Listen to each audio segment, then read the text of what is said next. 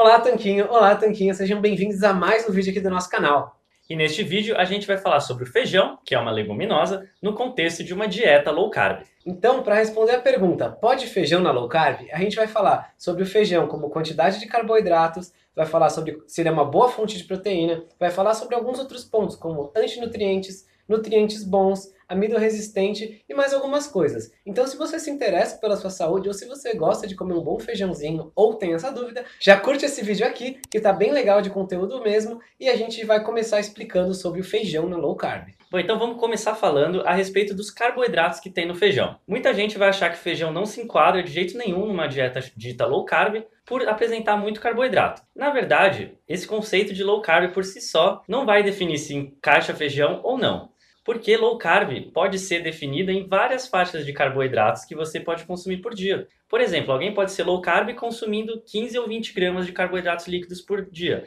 que seria uma dieta considerada até mesmo cetogênica. E nesse caso, vai ser realmente bem difícil conseguir inserir feijão. Por outro lado, uma pessoa que come 100 gramas de carboidratos líquidos por dia também pode ser considerada low carb, principalmente se a gente comparar com a dieta tradicional do Ocidente, que tem mais ou menos 200 a 250 gramas de carboidratos líquidos por dia.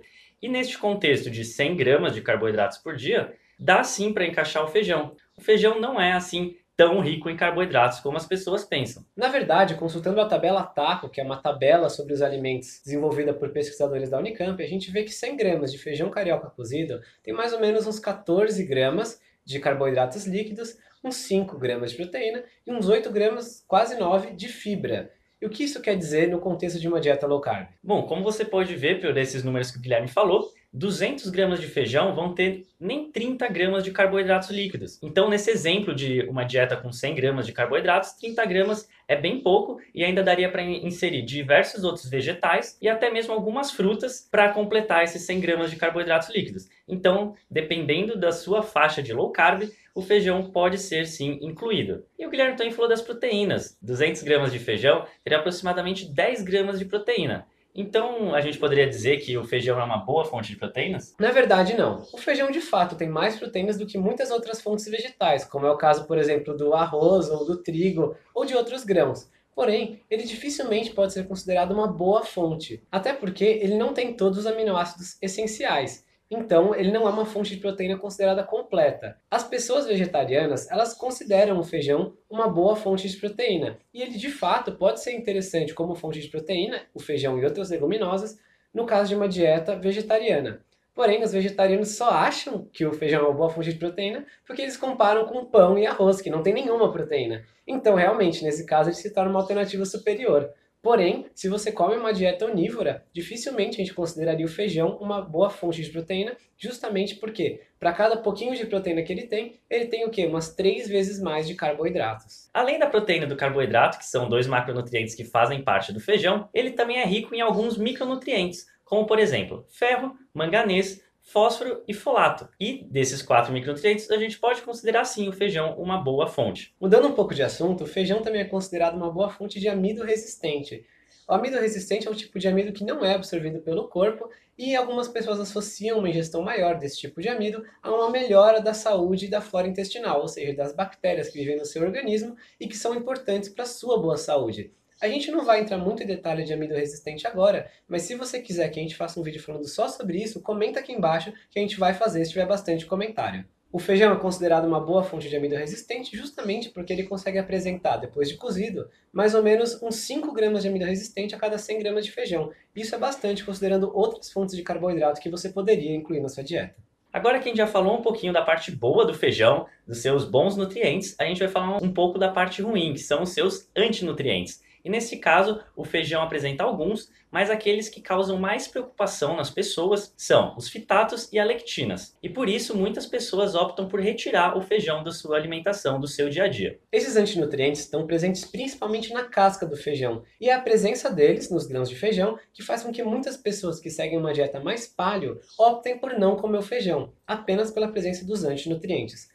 Porém, alguns alimentos também têm antinutrientes e são considerados palha. Por exemplo, os fitatos estão presentes na maior parte das oleaginosas e as lectinas estão presentes nas solanáceas, que é uma classe de alimentos que contém o tomate, a pimenta, o pimentão, a berinjela, a batata inglesa, dentre outros. Então, se você tem algum problema com esse tipo de alimentos, igual é o caso de algumas pessoas com doenças autoimunes, você provavelmente também vai querer evitar o feijão. Mas se você não tem e come oleaginosas e solanáceas na sua dieta e não tem nenhum problema com isso, provavelmente não vai ser o feijão que vai ser o armagedon da sua dieta. Também neste ponto vale citar o amendoim, porque o amendoim, assim como o feijão, também é uma leguminosa, e muita gente que segue uma filosofia mais low carb de alimentação acaba incluindo o amendoim no seu dia a dia. Ou seja, essas pessoas não estão tão preocupadas assim com os seus antinutrientes.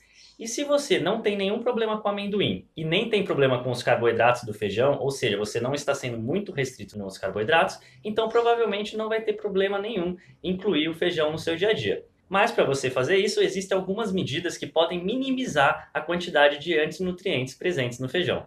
E a gente já vai falar sobre elas. Dentre as medidas que a gente pode adotar para diminuir a quantidade de antinutrientes que vai ter em uma dada porção de feijão, a mais importante delas com certeza é demolhar. Demolhar nada mais é do que deixar o feijão de molho na água, talvez até com um pouquinho de vinagre ou não, depende da sua preferência, por umas 24, 30, 36 horas antes de você cozinhá-lo. E é claro que é importante você trocar essa água a cada 10, 12 horas e trocar, obviamente, logo antes de cozinhar o feijão também. E essa medida simples pode garantir que você tenha menos antinutrientes por porção de feijão. E isso pode te ajudar a ter menos gases e menos mal-estar ou qualquer outro tipo de efeito colateral que você tenha quando consome feijão. E algo que pode diminuir ainda mais a quantidade de antinutrientes do feijão é o jeito de preparo. E nesse ponto os brasileiros costumam estar certos, porque a maioria dos brasileiros prepara o feijão na panela de pressão. E alguns estudos mostram que realmente preparar o feijão na pressão pode diminuir ainda mais a quantidade de antinutrientes ativo. Então, se você somar a demoliação com o cozimento na pressão, você vai ter muito poucos antinutrientes no feijão que você for comer. Ainda existe um terceiro modo de diminuir a quantidade de antinutrientes do feijão, que é a brotação. Ou seja, esperar o feijão começar a brotar para consumi-lo, o famoso broto de feijão. E aí ele tem bem menos antinutrientes que o feijão normal. Mas o que a gente quis fazer aqui com esse vídeo, com essas dicas, é mostrar para você que o feijão não é assim um vilão tão grande quanto algumas pessoas acham. Na verdade, ele praticamente chega a ser inofensivo para a maioria das pessoas, aquelas que não têm problemas justamente com esses seus antinutrientes. É claro que se você tem uma condição diagnosticada que lida mal com o feijão ou com os antinutrientes dele, a gente sinceramente acha que você devia falar com seu médico, mas provavelmente não consumir o feijão. Algumas condições que podem se beneficiar de excluir o feijão da alimentação são pessoas com doença de Crohn, com colite, com síndrome do intestino irritável ou mesmo com esclerose múltipla. Ainda podemos citar pessoas com artrite, com intestino permeável ou mesmo aquelas pessoas que têm problemas com FODMAPs. Se você não sabe o que é FODMAPs, a gente vai deixar um link aqui na descrição. Então, se você tem alguma dessas condições, algum tipo de mal-estar quando você come feijão, conversa com seu médico. Talvez faça mesmo um teste com feijão e sem feijão, ver como se sente, e aí você decide. Mas o que a gente quis mostrar nesse vídeo é que ele não é um vilão absoluto para todas as pessoas e que muita gente pode se dar bem com o feijão na sua dieta. Bom, então chegando ao final aqui do nosso vídeo de hoje, a gente falou sobre os nutrientes do feijão, carboidratos, proteínas, micronutrientes como ferro, manganês, folato e fósforo. Também falamos dos seus antinutrientes e como eles podem ser evitados, ou pelo menos parte deles ser evitadas, através de demolho longo, de 24 a 36 horas, pela panela de pressão também. E por fim, a gente falou alguns grupos de pessoas que realmente podem se beneficiar da exclusão do feijão. Por outro lado, a maioria das pessoas que não tem problemas com feijão pode consumi-lo em pequenas quantidades se está seguindo uma dieta low carb não tão restrita, principalmente no contexto de um pós-treino, onde pode ser interessante uma quantidade extra de carboidratos na alimentação. Aliás, a gente tem um vídeo completo sobre o que comer antes e depois do treino na dieta low carb. A gente vai deixar ele aparecendo na sua tela assim que acabar esse vídeo. Então a gente queria agradecer por você ter ficado com a gente até agora e pedir para você se inscrever no nosso canal para receber mais informações como essa todas as semanas. A gente acredita que você vai gostar muito. Se inscreve no canal, curte o vídeo e até a próxima. Um forte abraço do, do Sr. Tanquinho. Conforme prometido, na tela está aparecendo agora um vídeo sobre pré e pós-treino na low carb e também o símbolo de um tanquinho para você se inscrever no nosso canal.